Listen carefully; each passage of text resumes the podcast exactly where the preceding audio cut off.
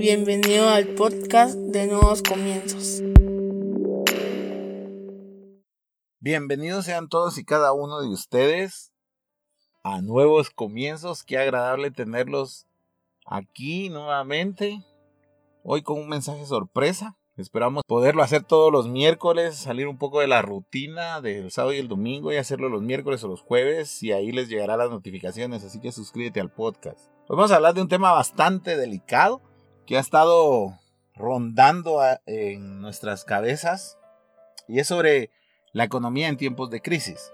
Sé y tengo presente que es bastante difícil hablar de economía en estos momentos en un país como en Guatemala pero creemos que Dios ha puesto en mi corazón el hablar de este tema para que realmente tengamos una buena economía en estos momentos de incertidumbre que estamos viviendo. Así que el pasaje del día de hoy va a ser Lucas 12, 15. Vamos a usar la traducción al lenguaje actual que fue la que más me gustó y dice de la siguiente manera.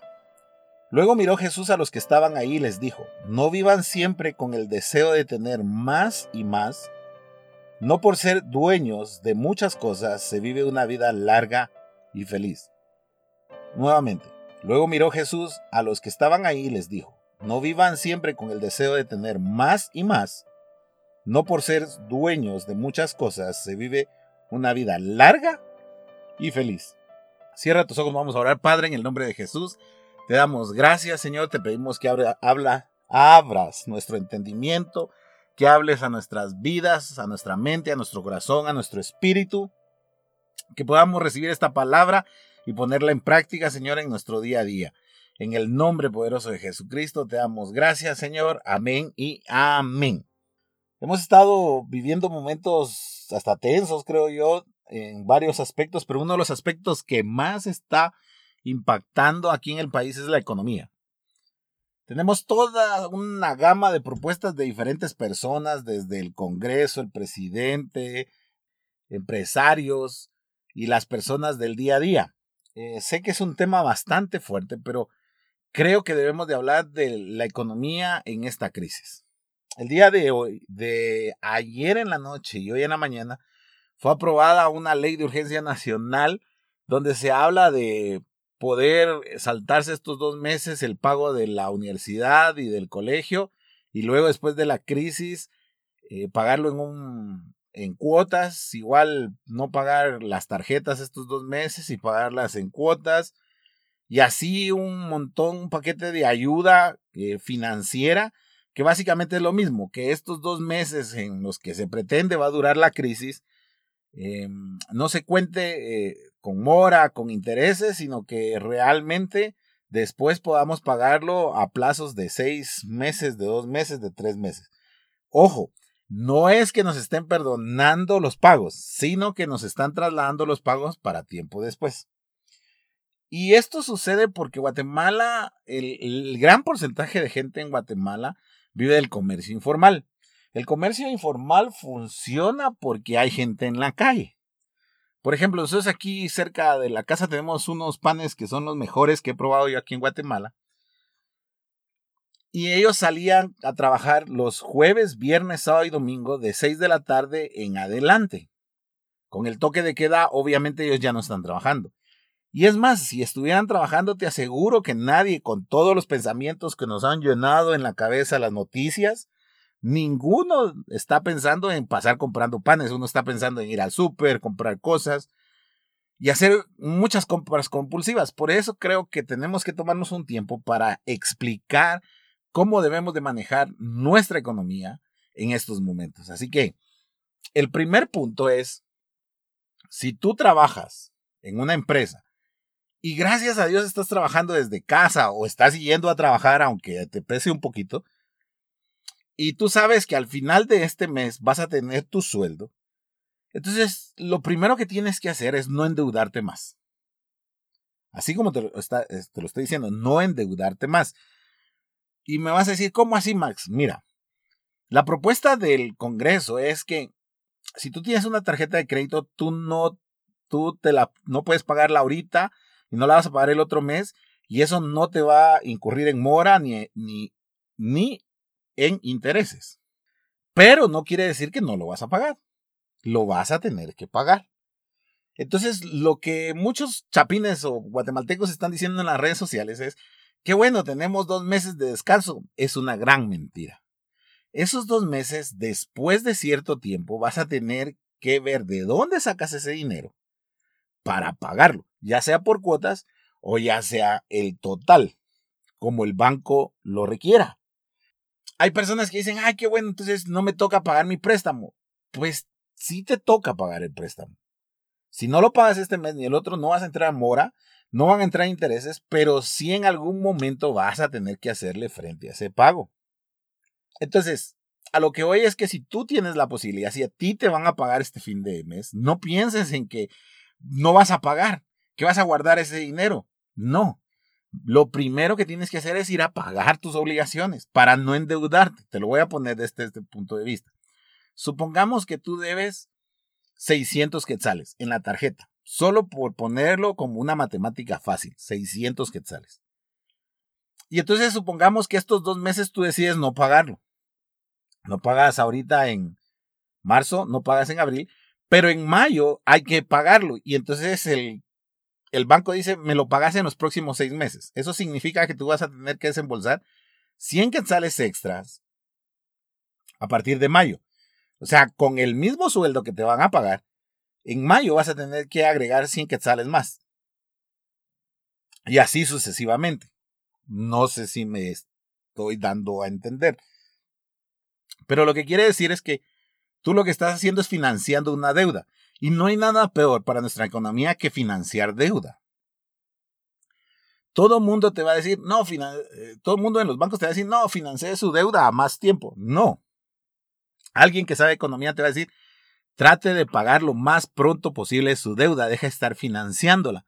¿Sabes por qué? Porque tú no sabes si de aquí a seis meses vas a tener trabajo y no lo estoy deseando, no estoy deseando que te despidan, créeme que no. Pero tú no sabes qué va a pasar en seis meses. Tú tienes la certeza de que si hoy te pagan, tú vienes y vas y pagas tus compromisos. A todo esto, vas a escuchar diferentes versiones de personas que van a decir, sí, pero los bancos pueden sobrevivir sin, sin pagar, el colegio puede sobrevivir si se forran de dinero, si siempre vienen sacando dinero, ahora le, que les toque pagar. ¿Sabes una cosa? Nadie te obligó a ti a sacar la tarjeta.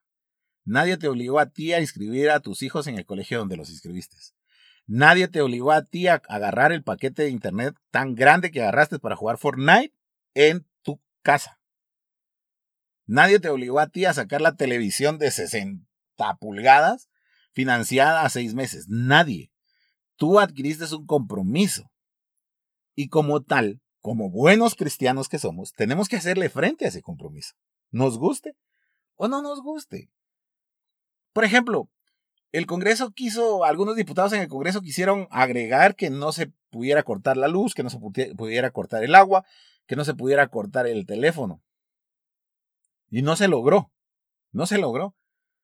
Y qué bueno, porque si no, todo mundo postergaríamos esos pagos. Y la verdad es que después no vamos a aguantar con las deudas. Entonces, el primer paso para que tú tengas una buena salud económica en esta crisis es no endeudarte más, por favor.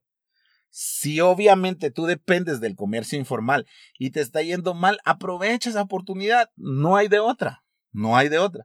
Pero eso quiere decir que cuando termine la crisis te vas a esforzar más, vas a tal vez quedar tus productos un poquito más bajo para vender más volumen y así puedas llegar al equilibrio que te permita pagar lo que financiaste.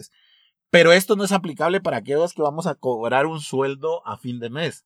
Nosotros tenemos que seguirnos comportando igual. Y te voy a decir por qué. Por ejemplo, los colegios. Si tú no pagas el colegio, ¿cómo piensas que el colegio le va a pagar al, al maestro? Yo le hablaba a mi esposa antes de que sucediera estas cosas. Cuando dijeron que iban a, a suspender las clases. Yo le decía a mi esposa, ¿sabe qué? A final de mes vamos a llamar a la señora del bus. Que hoy en día no sabemos si a principio de mes van a regresar los niños al colegio. Pero yo le dije a mi esposa, vamos a, a llamar a la señora del bus y le vamos a hacer el pago, que nos diga a qué cuenta depositarle. ¿Por qué? Porque no es problema de ella que mis hijos no vayan al colegio. Y ella tiene que hacerle frente a pagos, ella tiene que hacerle frente a los pagos del colegio de sus hijos, tiene que hacerle frente al pago del bus, tiene que hacerle frente al pago de la empleada que le ayuda? ¿Y por qué yo voy a venir y me voy a agarrar de la crisis teniendo el dinero y no pagárselo? Sería injusto. Entonces nosotros debemos de comportarnos con justicia en todo momento. Nosotros debemos de ser justos. Nos enoja que no sean justos con nosotros. Pero nosotros debemos de aprender que en nuestra economía debemos de ser justos. Eso quiere decir que si yo tengo la plata, o sea, el dinero, perdón, si yo tengo el dinero, yo puedo y yo debo pagar mis deudas. Aunque haya una ley que te permita saltarte estos dos meses y después volverlo a financiar, por favor, escúchame, no lo hagas. No el acumular los bienes, dice la palabra. No el acumular los bienes te garantiza a ti que vas a tener una vida más larga y feliz. Todo lo contrario. Tal vez ahorita vas a decir, no, me voy a ahorrar todo esto y lo voy a guardar aquí. Te lo vas a gastar, te lo vas a gastar, te lo aseguro, te lo aseguro que te lo vas a gastar. Así somos y esa es nuestra educación financiera. Es interesante. Mira, el segundo punto que, que debemos de entender es no malgastar nuestro dinero. Ahora estamos varios encerrados en nuestras casas, siendo prudentes. Debemos de aprovechar a comer comida casera. ¿Sabes? Yo tengo de trabajar fácil. Eh, en la misma empresa tengo 22 años. Tengo 22 años de trabajar. O sea, y, de, y desde, que, desde antes de que me gradué empecé a trabajar. Pero ponte, tengo 22 años. Es en la época en la que mejor he comido. Sí, en serio. Porque qué feo es comer calentado ahí en el microondas. No es el mismo sabor que, que verlo recién terminado de preparar. Y, gracias a Dios tengo una esposa que cocina muy bien. Y comer así calientito, con las tortillas calientitas. Ayer mi esposa, en lugar de salir a comprar las tortillas, ella las hizo aquí en la casa y, y estuvieron deliciosas. Aprovechar ese momento. Por favor, no digas, ay, como no estoy gastando en gasolina, como no estoy gastando en, en chucherías, como no estoy gastando en pasaje, entonces eso voy a pedir una pizza, voy a pedir pollo, voy a pedir hamburguesas, por favor, no lo hagas. No lo hagas. O sea, hazlo prudentemente. O sea, si vas una vez, pues pide una vez eh, comida a domicilio. Pero no te aproveches, no digas, ah, ¿sabes que como tengo el colchón de que ahora no gasto en gasolina? Entonces esto me lo puedo gastar pidiendo comida, entonces voy a pedir esto, voy a pedir aquello. No, no malgastes el dinero, por favor. No caigas en ese juego. Para no caer en esto, lo que debes de hacer es un listado de cosas que son básicas en, en ti o básicas en tu casa. Por ejemplo, la comida. Por ejemplo, las cosas como, como los pagos que debes de hacer. Por ejemplo, las cosas de limpieza. Eh, pero por favor no estés pensando en, en, ah, bueno, me sobraron mil quetzales y estos mil me los voy a gastar en X o Y cosas. No, aprende a ahorrar y ese es el tercer punto, aprende a ahorrar, en la crisis se ahorra. Por ejemplo, yo en promedio eh, me gasto que cuatro, cuatro galones, cuatro tanques llenos de gasolina al mes y este mes, afortunadamente, eh, no he tenido que echarle otra vez gasolina al carro porque prácticamente está full. Y entonces todo ese dinero que, que me estoy ahorrando lo tengo guardado para el futuro o para hacerle frente a algunos pagos o algunos momentos duros que pueden haber, por si se atrasan en la empresa, por si se atrasan en el pago del alquiler, porque si nos atrasamos en el pago del alquiler de la iglesia, X o Y motivo. Entonces no, no agarres ese dinero, ponte una disciplina de ahorrar el dinero que te va quedando, por favor. Siguiente, no hagas compras compulsivas o de pánico, por favor, no porque la persona de enfrente que está en la fila tuya compró 20 fardos de papel higiénico, tú vas a comprar 21. Compra exactamente lo que comprabas antes, lo que necesitas. No cambies tu lista de prioridades. Si quieres, agrégale un bote de gel o agrégale una caja de mascarillas, si, si, es, si eso te hace sentir más seguro a ti, obviamente. Pero no, no, no agregues más. O sea, si comprabas 3 litros de leche, no compres 20. Si comprabas dos cartones de huevo, compra esos dos cartones de huevo, no te compres casi la granja, pues. No, no, no compres, eh, por ejemplo, si, si, al mes te gastas 10 libras de pollo, pues cómprate las 10 libras de pollo, no te compres 25 libras de pollo, porque al final, ahora que vemos, estamos en un mundo donde el fitness lo es todo, pareciera. Entonces, cuando termine la crisis y hiciste compras compulsivas, lo que va a suceder es que vas a estar gordo. Y no te va a gustar y te vas a enojar y vas a decir, ay, pero ¿por qué me engordé? Todo porque cerraron el gimnasio. No, porque compraste de más, compraste impulsivamente. Te gastaste más dinero que el del que tenías. Y obviamente al tener la comida ahí te la vas, vas a estar pidiendo. Por ejemplo, si te compras dos botes de helado, seguro, seguro te los vas a pasar. Si te compras una caja de chocolate, te vas a acabar esos chocolates. Entonces, por favor, trata de no hacer compras compulsivas de pánico, por favor, para que simple y llanamente te alcancen tus recursos. Y otra vez, que puedas ahorrar. Y el último punto es un punto social. Sabes, dice la Biblia que hay más dicha en dar que en recibir. Y hoy en Guatemala nosotros vemos colas en, en los supermercados y vemos que hay colas interminables de gente. Es más, cada día van limitando más el horario de los supermercados. Pero lo mismo que hay en el supermercado hay en el mercado. A mí me dio mucha risa ver que algunas personas compartían que no había papel higiénico en el supermercado. Y en el mercado de aquí arribita de donde yo vivo, aquí hay papel higiénico para tirar al cielo. Lo que pasa es que la gente quiere ir al supermercado porque se ve más cool, porque se siente como que de otro, de otro nivel socioeconómico, pero la verdad es que hacemos muchísimo más bien ayudando a las personas que dependen del comercio informal. Tal vez no has comprado en el mercado, pero ahora sí. Procura comprar en el mercado. Ayuda a esas personas, porque esas personas sí no van a tener un sueldo a fin de mes. Esas personas necesitan vender sus productos. Porque tanto como ellos, como, como que le compres a ellos, como compres en el super, vas a tener que desinfectar todo. Absolutamente. Entonces no importa. Ve y compra ahí. Compra los vegetales, las verduras ahí en el mercado. No las vayas a, superpagar al, al, supermercado, por favor. Por favor, yo no tengo nada contra los supermercados. Es más, nosotros hacemos nuestro super todos los meses. Pero creo que es un momento en el, en el de pensar en la demás gente. Si tienes ganas de comprar un chicle, no lo compres en la tienda. Mira si hay una persona caminando en la calle vendiendo chicles que regularmente son personas, son niños o son personas de edad avanzada y cómprales, cómprales para bendecirlos. Aprende a bendecir con tu dinero, aprende a ayudar a la demás gente. Y ayudar a la demás gente no es regalarle el dinero, ojo, sino que simple y llanamente es ayudándolos a que sus productos se vendan. Por eso te decía, no, no pidas de, de, restaurantes la comida.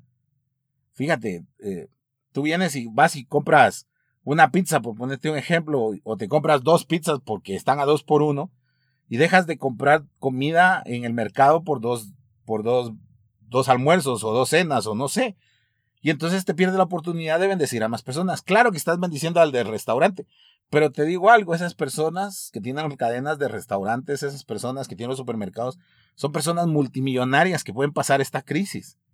Pero hay personas que hoy salieron a la terminal, fueron a comprar sus cosas con la esperanza y la fe de que van a venderlas. Entonces lo que nosotros tenemos que hacer es apoyarlas y ayudarlas. Entonces, compra productos locales, compra productos de personas a las que conoces. Eh, y si vas a salir y si vas a ir a comprar algo, busca a algún viejito, te aseguro, perdón la palabra, a un anciano, se me fue la palabra, disculpe, algún anciano que, que viva solo o, algún, alguna persona que tú sabes que no puede gastar lo que tú estás gastando y haz una compra, haz una compra ahí pequeña y de lo que hay en tu corazón y pásasela dejando. Nadie, nadie, nadie va a decir me sobran, me sobran algunas libras de frijol, bien puedes darlas. Nadie va a decir, ay no, es que el arroz me cae mal, también puede servir. Entonces tú designa un, un pequeño porcentaje de eso que estás ahorrando para bendecir a otros. ¿Sabes? Nuestra economía está tan mal porque primero pensamos en nosotros y después seguimos pensando en nosotros.